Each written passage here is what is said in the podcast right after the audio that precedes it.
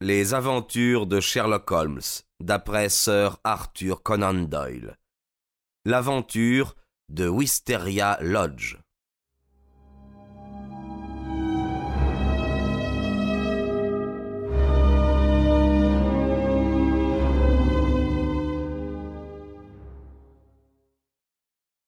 Nous descendîmes à toutes jambes la rue du village et nous aperçûmes l'inspecteur qui quittait en effet son hôtel.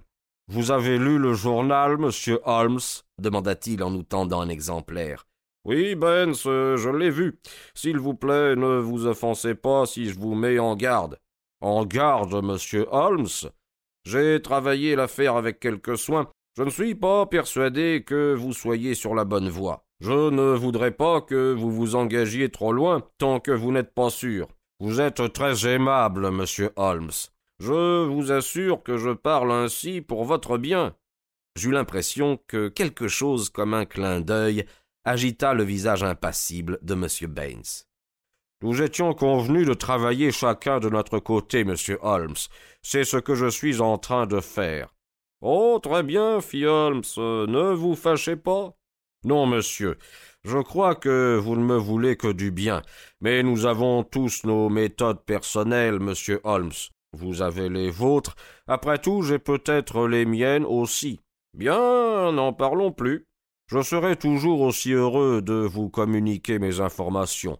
Ce mulâtre est un vrai sauvage, aussi fort qu'un cheval de trait et féroce comme le diable. Il a presque arraché le pouce de Downing avant que mes agents aient pu le maîtriser. Il ne connaissait pas un mot d'anglais et ne s'exprime que par grognement. Et vous croyez que vous détenez la preuve qu'il ait tué son maître? Je ne dis rien de tel, monsieur Holmes, rien de tel. Nous avons tous nos méthodes. Vous essayez les vôtres, j'essaie les miennes. Nous étions tombés d'accord là-dessus. Quand nous nous fûmes éloignés, Holmes haussa les épaules. Rien à faire avec lui. J'ai l'impression qu'il court à la culbute. Eh bien, comme il le dit, nous devons essayer chacun nos méthodes et voir ce qu'il adviendra. Mais il y a quelque chose chez l'inspecteur Benz que je ne comprends pas très bien. Une fois de retour dans notre appartement au taureau, Sherlock Holmes m'invita à m'asseoir dans un fauteuil.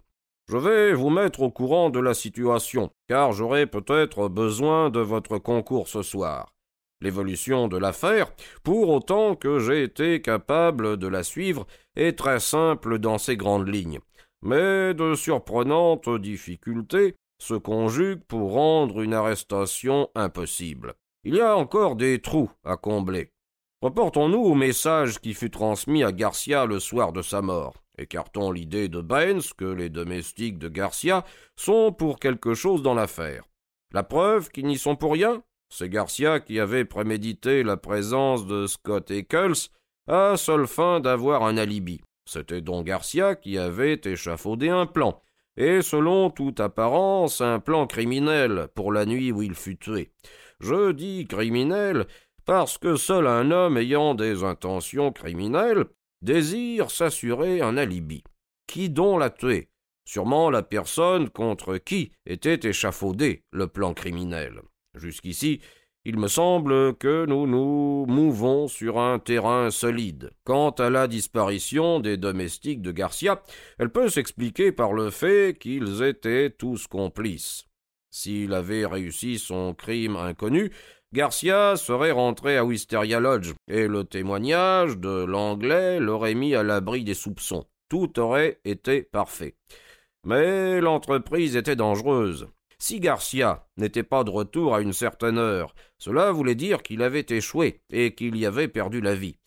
Il avait donc été convenu que dans ce cas, ces deux subordonnés se rendraient dans un lieu prévu d'avance où ils échapperaient aux recherches et pourraient ensuite euh, renouveler la tentative. Voilà qui expliquerait pleinement les faits, n'est-ce pas?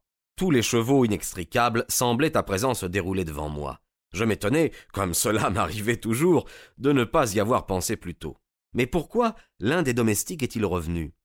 Nous pouvons supposer que, dans leur fuite, ils avaient oublié quelque chose de précieux, ou que le mulâtre voulait récupérer un objet dont il ne voulait pas se séparer.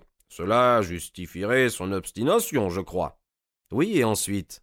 Ensuite, il y a le message reçu par Garcia à l'heure du dîner. Il témoigne de l'existence d'un complice à l'autre bout de la chaîne. Maintenant, où est cet autre bout? Je vous ai déjà indiqué qu'il ne peut se situer que dans une grande maison, et que le nombre de ces grandes maisons est restreint. Mes premiers jours dans ce village ont été consacrés à une série de promenades, et quand mes recherches botaniques m'en laissaient le temps, je faisais une reconnaissance du côté de ces grandes maisons, et je me renseignais sur les histoires familiales des occupants. Une maison, une seule, a retenu mon attention. C'est le célèbre manoir de l'époque de Jacques Ier, le manoir de Ike Gable, à quinze cents mètres d'Oxshott et à six ou sept mètres du lieu du drame. Les autres demeures appartiennent à des gens prosaïques et respectables qui n'ont pas d'histoire. Mais M. Anderson de Highgable est pour tout le monde un curieux homme à qui de curieuses aventures pourraient fort bien arriver. J'ai donc concentré mon attention sur lui et sa maisonnée. Un bizarre assemblage, Watson, le propriétaire lui-même étant le plus bizarre de tous. Je me suis arrangé pour le voir sous un prétexte plausible, mais il m'a semblé lire dans ses yeux noirs profondément enfoncé dans les orbites, pensif, qu'il était parfaitement au courant de mes véritables intentions. C'est un homme d'une cinquantaine d'années, fort, actif, avec des cheveux griaciers, de grands sourcils noirs en bataille, avec le pas d'un taureau et l'air d'un empereur, un homme farouche, dominateur, qui, derrière un visage parcheminé, cache un esprit rougi au feu. Ou c'est un étranger, où il a vécu longtemps sous les tropiques, car il est jaune et desséché, mais dur comme un manche de fouet. Son ami et secrétaire, M. Lucas, est incontestablement, lui, un étranger. Il a la peau noire, on le sent rusé, il est suave et doucereux. Il parle avec euh, gentillesse, empoisonné. Vous voyez, Watson, nous avons déjà deux bandes d'étrangers, l'une à Wisteria Lodge, l'autre à High Gable nos trous commencent à se boucher. Ces deux hommes, amis intimes, et qui n'ont pas de secret l'un pour l'autre, sont le centre de la maisonnée. Mais il y a une autre personne qui, dans l'immédiat, peut être encore plus importante. Anderson a deux filles, l'une a treize ans, l'autre onze. Leur gouvernante s'appelle mademoiselle Burnett. C'est une Anglaise qui peut avoir quarante ans. Il existe aussi un domestique de confiance. Ce petit groupe euh, constitue la vraie famille, car ils voyagent toujours ensemble. Anderson est un grand voyageur, constamment en déplacement. Il n'est rentré que depuis quelques semaines après un an d'absence à Highgable. Je puis ajouter qu'il est immensément riche et qu'il peut satisfaire n'importe quel caprice. Pour le reste, sa maison regorge de maîtres d'hôtel, de valets de chambre, de chasseurs et de femmes de chambre. J'ai appris tout cela en bavardant au village et aussi d'après mes propres observations. Il n'y a pas de meilleur agent de renseignement qu'un serviteur renvoyé, et j'ai eu la chance d'en rencontrer un. J'appelle cela de la chance, mais si je ne m'étais pas donné la peine de le chercher, il ne serait pas venu tout seul. Comme le dit Benz, euh, nous avons tous nos petites méthodes. C'est ma méthode personnelle qui m'a permis de découvrir John Warner, récemment encore jardinier à Ike Gable, chassé dans un mouvement d'humeur par son despote de patron. Il possède des amis parmi les autres domestiques. La peur et l'aversion que leur maître leur inspire les ont rendus solidaires. Aussi ai-je pu m'initier aux secrets de la maison. Des gens bizarres, Watson. Je ne prétends pas tout connaître encore, mais n'importe, ce sont des gens bizarres. Le manoir possède deux ailes. Les domestiques vivent dans l'une et la famille dans l'autre. Il n'y a aucune communication entre les deux, sauf par l'intermédiaire du propre domestique de Anderson qui sert à la table de famille. Les plats sont apportés derrière une porte qui forment le seul accès d'une aile à l'autre. La gouvernante et les enfants ne se promènent que dans le jardin. Anderson ne sort jamais seul. Son secrétaire noir le suit comme son ombre. Les domestiques chuchotent que leur maître a terriblement peur de quelque chose. Il a dû vendre son âme au diable contre de l'argent, dit Warner, et il s'attend à ce que son créancier vienne la lui réclamer. D'où ils sont originaires, qui ils sont, ça personne n'en a la moindre idée. Ils se montrent très violents. Deux fois Anderson a frappé un domestique avec un fouet à chien, et il a fallu sa grosse bourse et de solides compensations pour qu'il ne passe point devant le tribunal. Bien. À présent, Watson, jugeons la situation d'après ces nouveaux renseignements. Nous pouvons admettre que le message émanait de cette étrange maison et qu'il invitait Garcia à exécuter un plan qui avait déjà été projeté. Qui a écrit le message? Quelqu'un du manoir, et une femme. Qui donc, sinon la gouvernante, mademoiselle Burnett? Tous nos raisonnements convergent dans cette direction. En tout cas, nous pouvons envisager une hypothèse et voir les conséquences qu'elle implique. J'ajoute que l'âge et le tempérament de mademoiselle Burnett réduisent à néant ma première idée, à savoir qu'une intrigue amoureuse était en cours. Puisqu'elle a écrit le message, elle était probablement l'amie et la complice de Garcia. Qu'allait-elle donc faire en apprenant sa mort?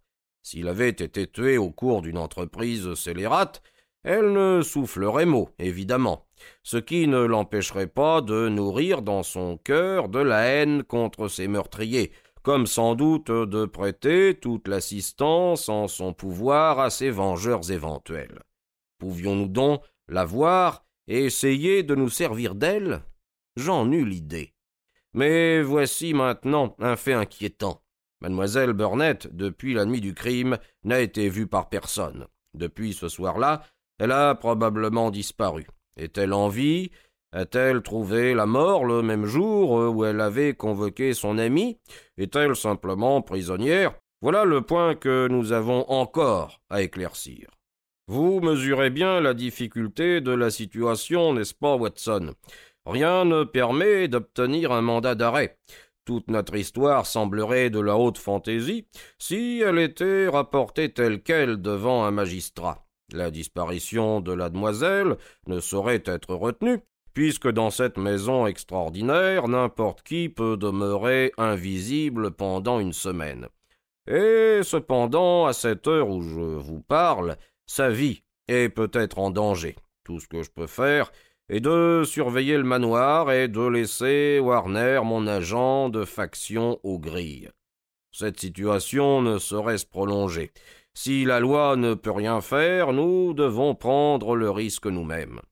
Bien, mais alors que proposez-vous? Je sais où est sa chambre. Elle est accessible par le toit d'une dépendance. Je vous propose que tous deux nous y montions ce soir afin d'essayer de frapper au cœur du mystère. La perspective n'était pas, je dois en convenir, des plus réjouissantes. La vieille maison, avec son atmosphère criminelle, ses habitants bizarres et redoutables, les périls inconnus de l'assaut, le fait que nous nous mettrions dans une position fausse aux yeux de la loi, tout cela se combinait pour refroidir mon ardeur. Mais, dans la logique glaciale de Holmes, quelque chose m'interdisait de me dérober devant une aventure qu'il préconisait. C'était en effet ce moyen, et par ce moyen seulement, que le problème pouvait être résolu. Silencieusement, je lui serrai la main. Les dés étaient jetés.